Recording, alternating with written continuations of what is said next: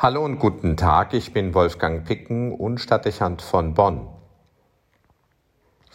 Wir spüren in den letzten Jahren deutlich, dass sich unser Leben verändert. Es gibt gravierende Probleme, mit denen sich die Zivilisation konfrontiert sieht und die zunehmend weniger zu bewerkstelligen sind. Einige von ihnen sind deutlich benannt und meistens werden sie abwechselnd besprochen und diskutiert. Nicht selten ist es ein Ereignis, das auf die fortschreitende Entwicklung des Problems verweist und dafür Sorge trägt, dass es sich so lange an die Spitze der Debatte schiebt, bis es wieder von einer anderen, tagesaktuellen Fragestellung verdrängt wird. Zumeist bleibt nur die nüchterne Feststellung, dass sich nichts Grundsätzliches an der Problemlage verändert hat. Die Tendenz ist geblieben und das Problem hat sich weiter verschärft. Längst ist dabei klar geworden, dass wir nicht von peripheren Entwicklungen sprechen, die sich mehr oder weniger von allein lösen könnten. Es geht um Problemlagen, die sich längst zu Krisen entwickelt haben und sich lebensbedrohlich zeigen. Noch sind nicht alle gleichermaßen von ihnen betroffen. Je nachdem, wo man auf dem Globus lebt oder zu welcher sozialen Schicht man gehört, spürt man es mehr oder weniger. Nicht ausgeschlossen aber, dass man die existenziellen Gefahren bereits unmittelbar zu spüren bekommt und hautnah spürt, dass es ums Überleben geht. Natürlich steht augenblicklich nahezu weltweit die Corona-Pandemie an erster Stelle. Bilder, wie sie aus Indien zu sehen sind, machen klar, welche Ausmaße die Bedrohung durch Corona annehmen kann. Wir sehen, wie stark arme Länder betroffen sind und sitzen zudem des Nächtens in unseren eigenen Häusern und fragen uns, wohin uns diese Krise führen wird. Schon jetzt wirkt unüberschaubar, was sie an Konsequenzen auslöst. Die Tatsache, dass sozial benachteiligte Schichten im eigenen Land und weltweit besonders von der Pandemie betroffen sind und mit einem höheren Risiko von Infektion und Tod leben, verweist auf ein nächstes Grundproblem. Die Verteilung der Güter und Ressourcen ist so ungleichmäßig und ungerecht, dass es zu immer neuen Problemen führt. Es gibt Hunger und Armut, mangelhafte Bildung und Gesundheitsversorgung und daraus entstehen soziale Konflikte und politische Unruhen. Eine globale Welt kennt keine regionalen Krisen mehr. Wie die Geschichte des Coronavirus sehr anschaulich zeigt, entwickelt jede Notlage früher oder später mehr oder weniger eine globale Dynamik. Also führt die soziale Ungerechtigkeit zu blutigen Auseinandersetzungen und Kriegen und aus ihnen folgen Vertreibung und Fluchtbewegung mit unbeschreiblichem Ausmaß.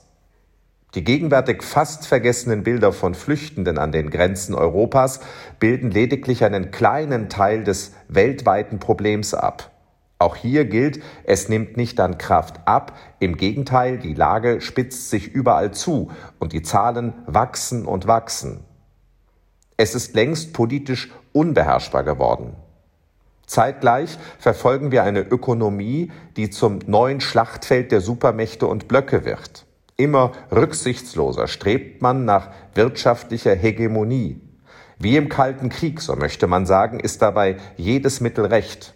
Ausbeutung von Schöpfung und Mensch und eine gnadenlose Vernichtung von Ressourcen. In Zeiten der Aufrüstung imponierte man mit der Zahl von atomaren Sprengköpfen. Heute ist es das Wirtschaftswachstum, das Einfluss und Macht symbolisiert. Wir erleben eine rücksichtslose Konkurrenz, die nicht weniger Konsequenzen fordert und Gefahr bedeutet als die Szenarien früherer Zeiten. Wir haben lediglich die Waffen gewechselt, so könnte man sagen, aber das Spiel ist dasselbe geblieben. Welche Auswirkungen das auf die Schöpfung zeigt und dass die Zerstörung irreversibel ist, wissen wir alle.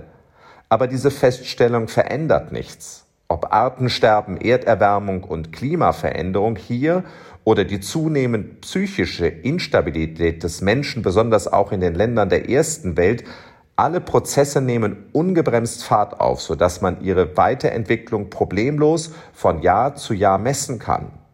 Längst ist klar, dass diese Probleme nicht mehr beherrschbar sind. Eine traurige Legitimation dafür, einfach so weiterzumachen.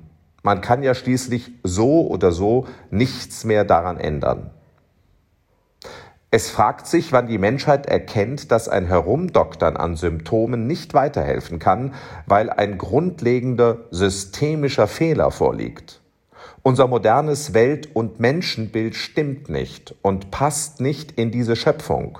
Sie wird sich nicht von uns umdefinieren und neu gestalten lassen. Daran wird auch ein technischer Fortschritt nichts ändern. Längst müsste ein Zeitalter der Nachdenklichkeit entstanden sein und beweisen, dass wir Vernunft besitzen und das Problem an der Wurzel zu lösen versuchen. Aber kulturelle Debatten wirken in diesen Zeiten eher wie eine skurrile Beschäftigung. Leider.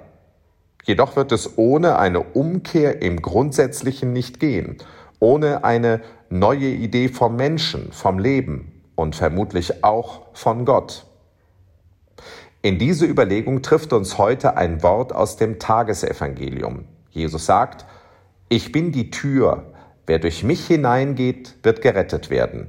Er wird ein- und ausgehen und Weide finden. Ich bin die Tür. Eine Provokation oder ein lebensrettender Rat. Es könnte die Lösung sein, aber nur, wenn es der Einzelne erkennt und zum Maßstab seines Handelns macht. Es gibt eine Tür, eine Lösung. Nur muss man diese Tür sehen und auch nutzen. Wolfgang Picken für den Podcast Spitzen aus Kirche und Politik.